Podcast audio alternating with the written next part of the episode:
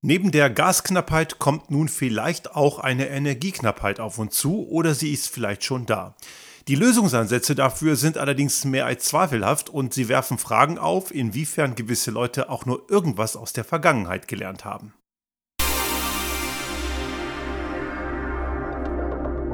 Der Restart Thinking Podcast. Ideen und Lösungen für die Transformation der Wirtschaft und Gesellschaft für das 21. Jahrhundert.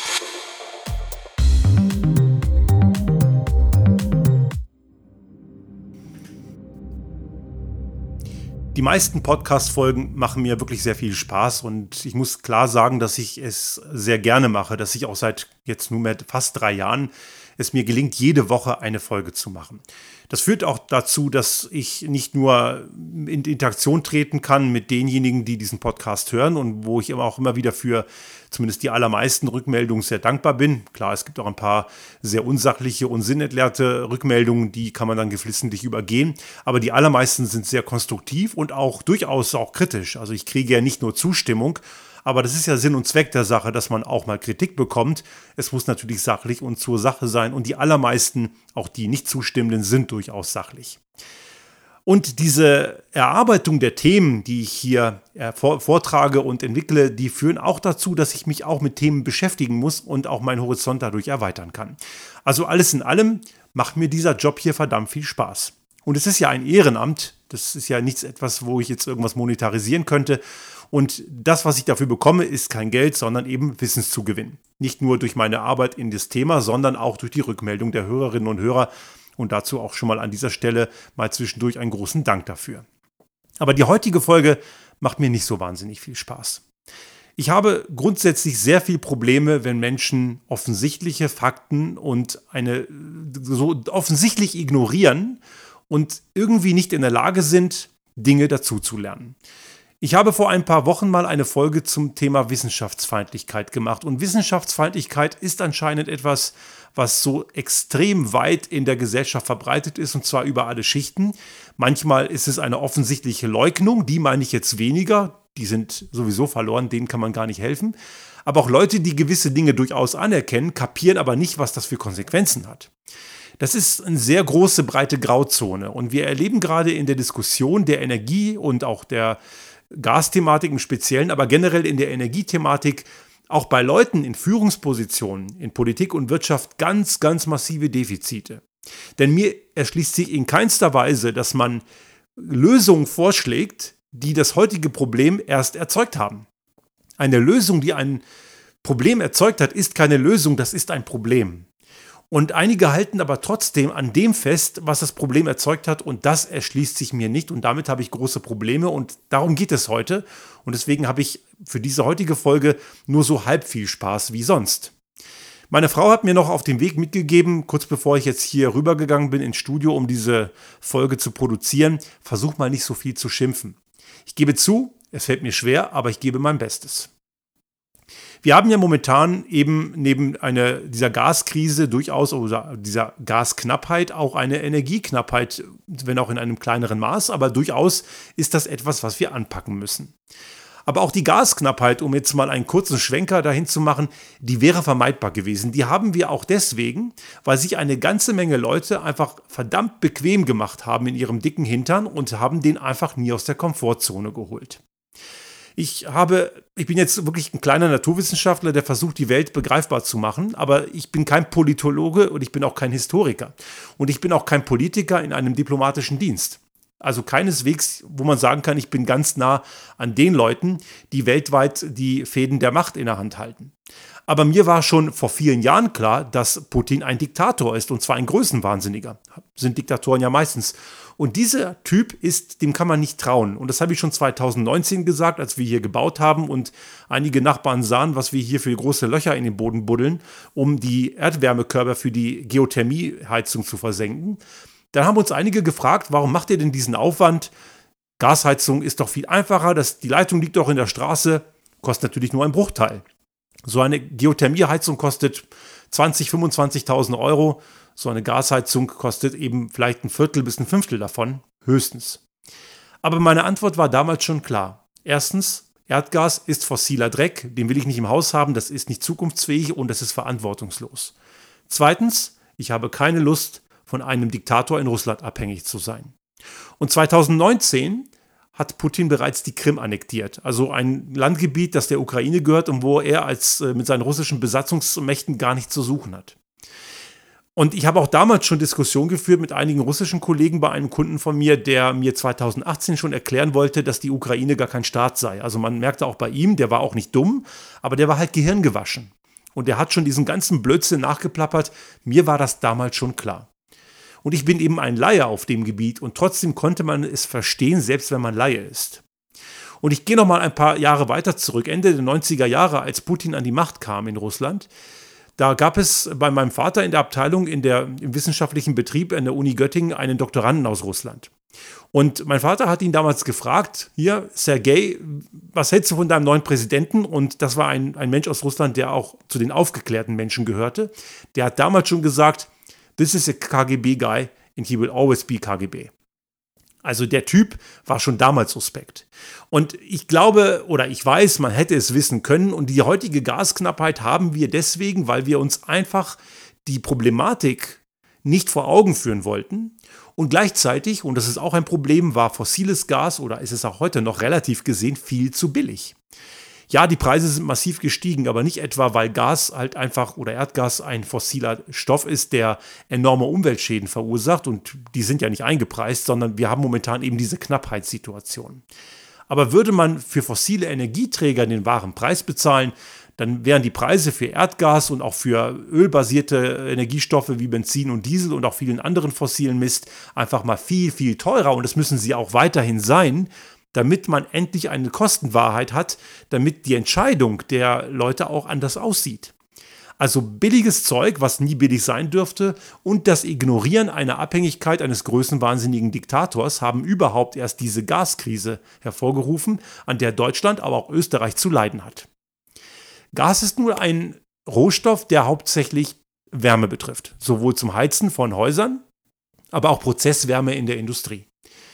Elektrizität, also die elektrische Energie, ist nur ein kleiner Teilaspekt davon. In Deutschland werden nur 12 bis 14 Prozent des elektrischen Stroms durch Gaskraftwerke erzeugt und auch die meist nur als Backup, wenn mal zu wenig Strom im Netz sind. Die sind ja relativ leicht regelbar und deswegen werden sie halt im Netz zugeschaltet, wenn mal Bedarf ist. Das ist aber eben nur ein kleiner Anteil. Und auch natürlich auch dieser kleine Anteil, den, und ich verstehe vollkommen den Ansatz zu sagen, das sollten wir nicht mehr tun einer der ganz, ganz wenigen Punkte, wo Christian Lindner ausnahmsweise mal was Richtiges sagt. Das kommt bei ihm nicht sonderlich oft vor, denn der hat gesagt, wir sollten nicht mehr Gas äh, zu Strom äh, machen, weil Gas halt knapp ist. Gut, er war nicht der Erste, der das gesagt hat, das haben viele andere vor ihm auch schon kapiert, aber diese Aussage ist grundsätzlich erstmal richtig. Wir sollten Gas nicht verstromen, weil wir das bisschen, was wir haben, eben für dringliche, dringliche Sachen brauchen, wie fürs Heizen von Häusern und natürlich auch für die Industrie, die dieses Zeug halt braucht, weil sie auch die letzten 10, 20 Jahre ihre Hausaufgaben nicht gemacht hat. Und jetzt ist die Frage, wie geht man mit dieser Thematik um? Und prompt kommt etwas, was kompletter Quatsch ist, nämlich man will einen, das, das eine Problem durch ein anderes Problem ersetzen. Und gleichzeitig könnte man es auch gleich richtig machen, weil die Möglichkeit gibt es auch, aber die kommt irgendwie in der Gedankenwelt eines Christian Lindner nicht vor. Nämlich statt Kernenergie, das möchte er nämlich, erneuerbare Energien zu verwenden. Und jetzt muss man das Ganze ein bisschen aufdröseln und er bekommt natürlich noch Unterstützung von einigen Ewiggestrigen aus der Industrie. So Arbeitgeberverbände, Industrielobby, die hauen da voll in die gleiche Kerbe und aus der Industrielobby kommt in Deutschland sogar ganz aktuell die Aussage, man solle die vorhandenen drei Kernkraftwerke, die Ende des Jahres abgestellt werden sollten, nicht nur weiterlaufen lassen, man solle sogar neue bauen. Also den Wahnsinn muss man sich auch mal vorstellen, was für ein Quatsch von gewissen Leuten da kommt. Und warum das Quatsch ist, dazu komme ich gleich. Was auch auffällt, und auch das ist so ein Reflex, ich habe bei LinkedIn diese Woche einen Beitrag gesehen eines Redakteurs von der, äh, von der Tageszeitung Die Welt, nicht gerade bekannt für sonderlich progressiv zu sein und auch nicht bekannt für sonderlich wissenschaftsaffin zu sein.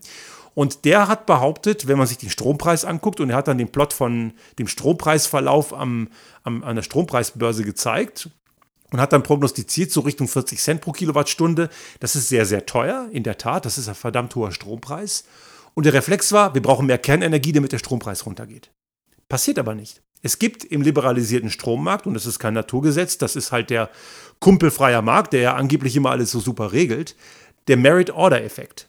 Merit Order ist ein Konzept im freien Strommarkt, der dafür sorgt, dass die Strompreise der jeweiligen Energiequellen aufsteigend sortiert werden und der höchste Strompreis setzt am Ende den Preis für alle Energiemengen. Und momentan, aufgrund der Gasknappheit, ist der Strompreis aus den Gaskraftwerken der teuerste. Und deswegen kostet der gesamte Strom, egal woher er sonst kommt, immer 35, 40 Cent. Auch wenn er aus der viel, viel günstigeren Solarenergie oder Windenergie kommt, wo wir Stromkosten im Bereich von 3 bis 6 Cent pro Kilowattstunde haben. Also dieser Merit-Order-Effekt führt dazu, dass wir noch so viel Atomstrom da reinschmeißen können, am Ende wird der Strompreis kein bisschen billiger, aber das scheint dieser Redakteur von der Welt nicht zu wissen. Und das ist ein Problem, was wir bei vielen Leuten haben, nicht nur bei Redakteuren, die es besser wissen könnten, sondern wir haben es auch in der Wirtschaft und auch in der Politik. Also Atomenergie macht uns aufgrund des Merit-Order-Effekts den Strompreis kein bisschen günstiger, der bleibt weiter oben. Ein weiteres Problem bei der Kernenergie ist, dass der wahre Strompreis der Kernenergie nicht abgebildet ist in den Stromkosten. Kernenergie ist nochmal viel, viel teurer als alle anderen Strommengen. Sogar wenn man die Schäden der Kohleenergie mit einrechnet, ist Kernenergie immer noch teurer. Das liegt daran, dass die Kernenergie im Falle eines Gaus, und das muss nicht mal ein Super-GAU sein, im Falle eines Gaus wird, werden die Folgekosten dieses Unfalls auf die Allgemeinheit umgelegt. Sprich, der Staat, die Steuerzahlerinnen und Steuerzahler, die springen dafür ein. Und diese Effekte sind im Strompreis nicht eingepreist, aber die zahlt man am Ende trotzdem. Und was wir gerade sehen, zum Beispiel in Japan, da gibt es gerade sehr intensive Diskussionen. TEPCO ist ja auch pleite, die Fukushima betrieben haben. Dieses Kraftwerk ist ja eben Schrott und jede Menge Menschen haben ja zu Hause verloren. Die Schäden sind immens. Aber der Staat will jetzt nicht dafür aufkommen, weil es heißt, ein Tsunami ist eben höhere Gewalt. Ob das in Deutschland passieren würde, wenn das einträte, ob der Staat sich dann aus der Verantwortung zurückzöge, das wissen wir nicht. Aber ich möchte es gar nicht wissen. Aber was jetzt gewisse Leute wie Herr Lindner und seine, seine Buddies aus der Industrielobby ihm, die ihm jetzt beipflichten, die wollen anscheinend, dass wir das ausprobieren. Denn die möchten diese Meiler, die Deutschland hat, länger laufen lassen, deutlich länger und mitunter sogar eben, wie gesagt, neue bauen. Und das ist eben der totale Vollwahnsinn, weil uns das genau in die Problematik führt, die wir bisher schon längst haben. Wir machen uns auch bei Kernenergie von anderen Lieferanten abhängig. Man darf nicht vergessen, circa ein Viertel der, des Urans, was bisher in deutschen Kernkraftwerken verbaut wurde, kam aus Russland. Und andere Quellen sind nicht wirklich viel besser.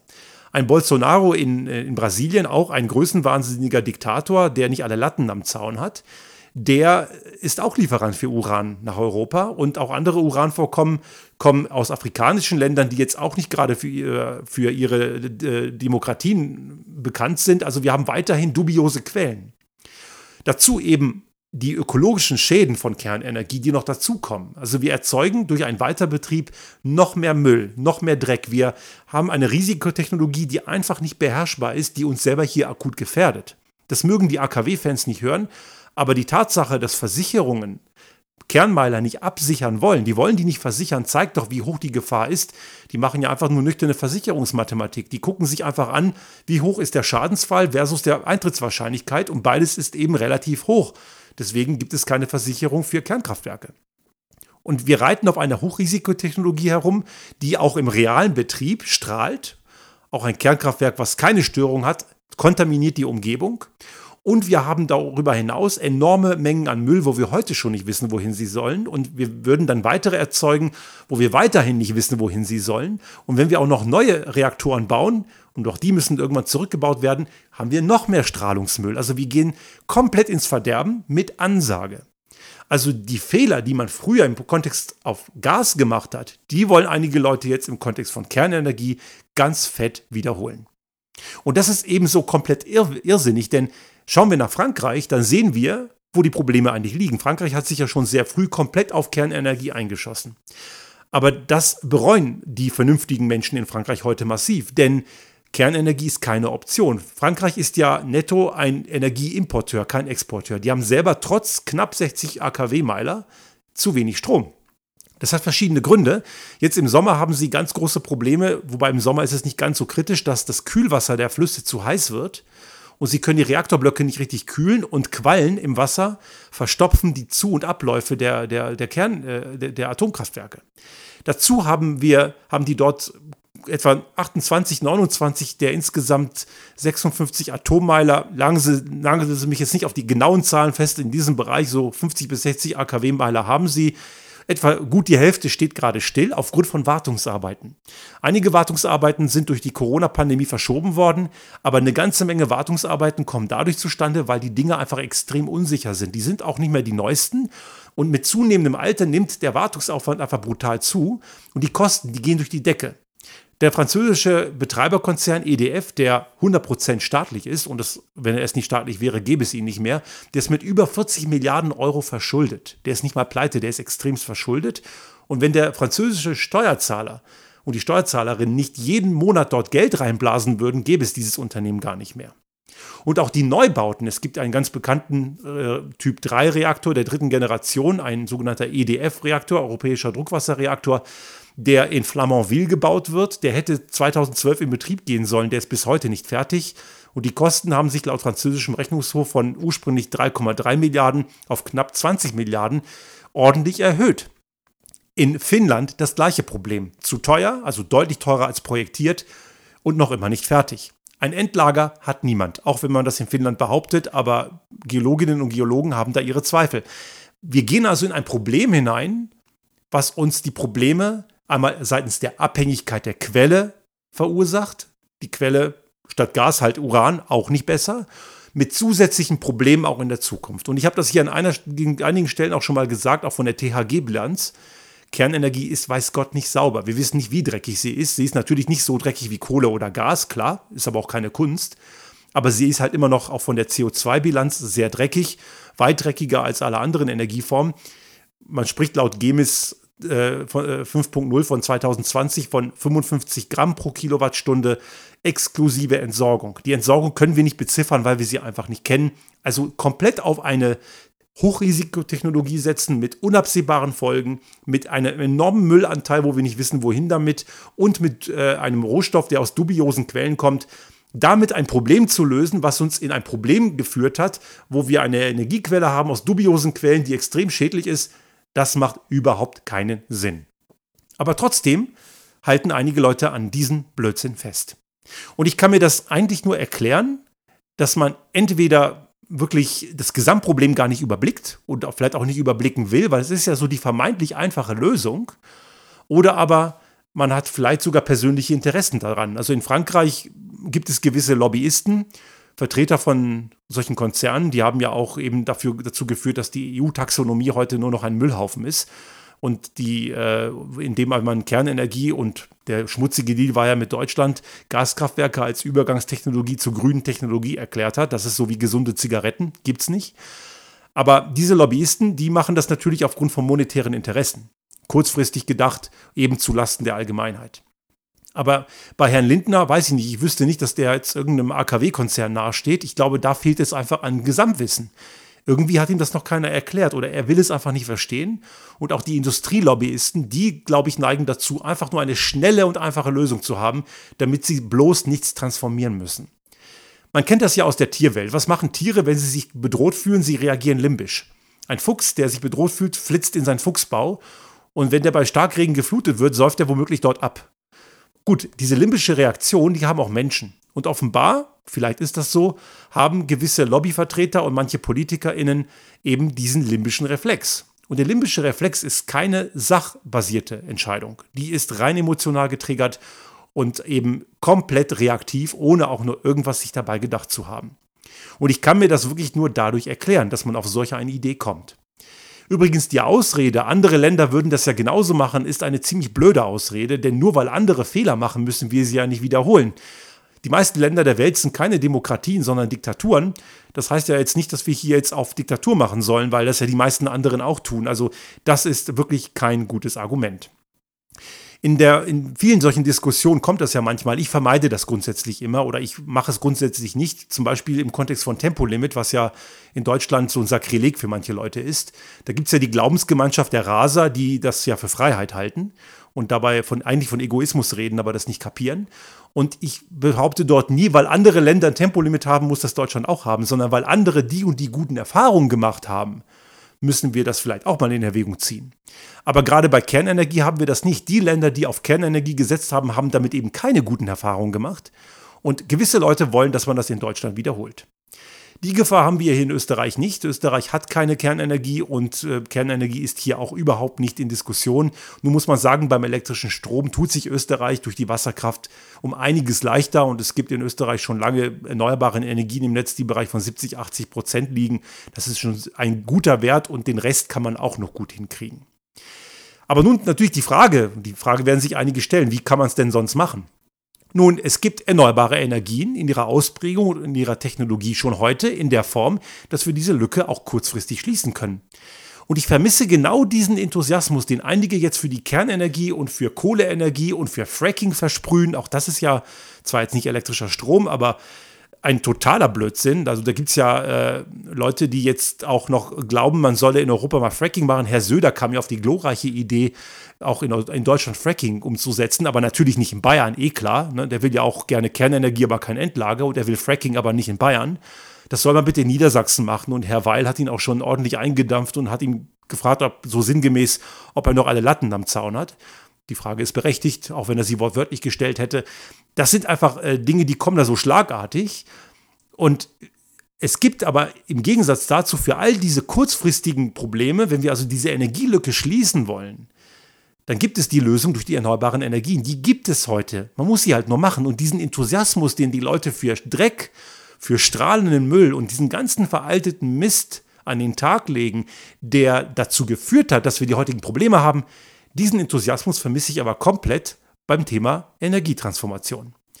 Die Energielücke von ein bisschen so 4 bis 5 Prozent, Erneuer äh, 4 bis 5 Prozent Kernenergie im aktuellen deutschen Stromnetz und 12 bis 14 Prozent Gas, die können wir in kürzester Zeit, Richtung Wandel bis, bis zum nächsten Jahr, können wir kurzfristig schon schließen. Allein wenn Bayern mal in Sachen Windenergie mal seine Hausaufgaben machen würde, wäre das Problem längst erledigt. Und gleichzeitig, auch das habe ich vor einigen Wochen schon mal hier im Podcast dargestellt, Energieeinsparungen zu machen. Jürgen Trittin hat das ja sehr treffend formuliert. Warum muss man in bayerischen Skigebieten im kommenden Winter Schneekanonen betreiben?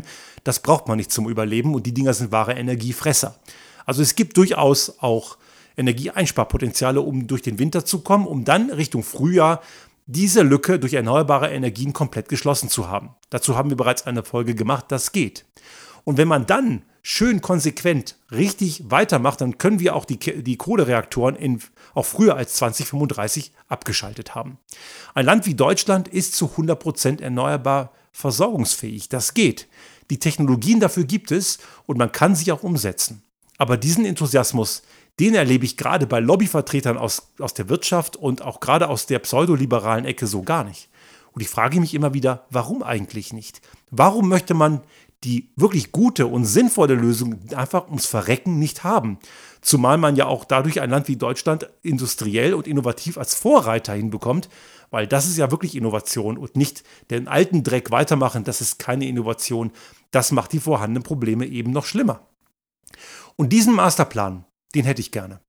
Und ich möchte, würde mir sehr wünschen, wenn man, wenn, das kann Herr Habeck nicht alleine, man muss sagen, Robert Habeck macht eh wirklich einen guten Job und er hat es weiß Gott nicht leicht. Ich möchte momentan mit ihm nicht tauschen. Er macht das wirklich sehr gut. Er kommuniziert auch sehr gut, muss ich sagen. Aber vielleicht kann er sich der Sache annehmen, falls er das hören sollte. Ja, wäre schön, dass wir diesen Masterplan brauchen, Schritt für Schritt einen Meilensteineplan, wie wir die Energiewende äh, hinbekommen und vorgelagert, wie wir diese Energielücke mit 100% Erneuerbaren schließen können. Das geht. Wir brauchen keine Verlängerung der Atomkraftwerke. Braucht kein Mensch. Der immer wieder diskutierte Streckbetrieb ist eine andere Geschichte. Das hat eine etwas andere Ebene, weil man letzten Endes dadurch die Gefahr nur minimal erhöhen würde, verglichen mit einer Abschaltung, weil natürlich auch nach einer Abschaltung in Abklingbecken solche Brennstäbe gekühlt werden müssten. Da bleibt die Gefahr ja bestehen. Und durch, das, durch den Streckbetrieb, wo man einfach nur die vorhandenen Brennstäbe in einem niedrigeren Energielevel weiterlaufen lässt, Dadurch kann man sicherlich auch die eine oder andere Energielücke schließen und noch ein paar Kilowattstunden aus diesen Dingern raussaugen.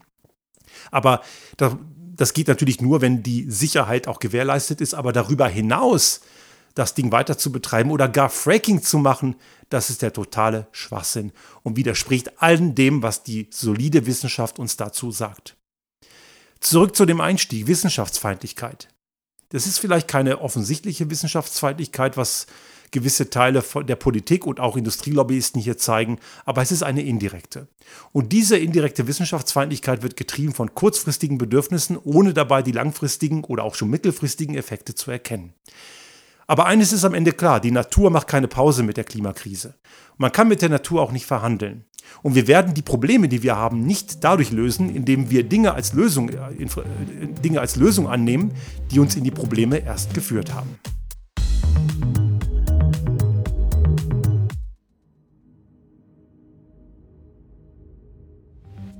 Sollte Ihnen unser Podcast gefallen haben und Sie auch künftig keine Folge verpassen wollen, dann abonnieren Sie uns einfach auf den gängigen Kanälen wie zum Beispiel iTunes, Spotify oder anderen Podcast-Hostern oder auch auf unserem YouTube-Kanal finden Sie immer mit dem einen Tag Verzögerung die aktuelle Folge unseres Restart Thinking Podcast und selbstverständlich freuen wir uns in Zeiten der Aufmerksamkeitsökonomie über das eine oder andere Like.